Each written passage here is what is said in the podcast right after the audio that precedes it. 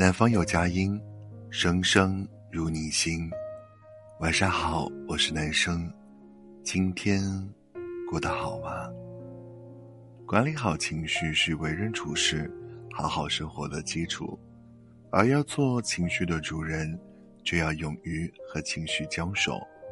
和情绪交手的第一步，接纳，学着接纳自己的情绪，不要因为感觉到焦虑而更焦虑，感觉到悲伤而更悲伤。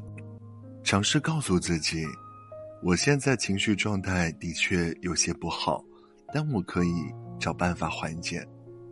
谁都会有情绪不稳定的状态，没有关系，学着去缓解。下一次遇到类似情况，我就有经验了。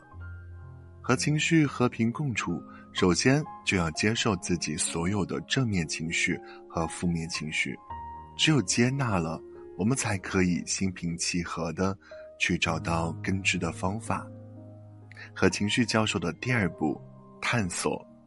大家可以拿出一张白纸和一支笔，不断推进自己关于当下糟糕情况的思考，你会找到最根本的原因。比如，你今天特别沮丧，那就写下“沮丧”两个字，静下心来想一想，是从什么时候开始沮丧的？那个时间段又发生了哪些事？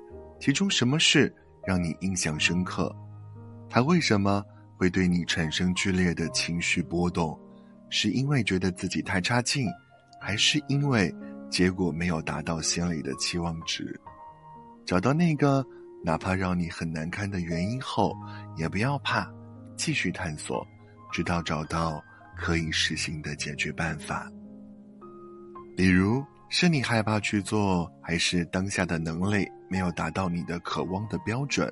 那件事真的很难吗？稍微跨出第一步，哪怕完成其中很小的一件事，也不可以吗？现在有什么方法可以提高自己的能力？这些方法你可以做到吗？一个人只有清楚的了解自己情绪的起源，才不会一直往复的被情绪打扰。和情绪交手的第三步，宣泄。分析清楚了垃圾情绪的起源和当下可实行的解决方法，就去发泄吧。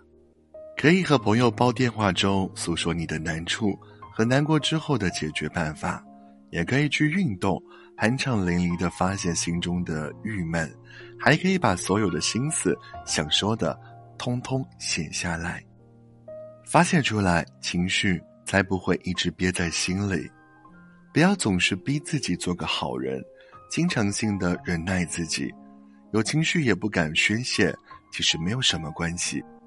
真正关心你的朋友，并不会因此而厌烦你。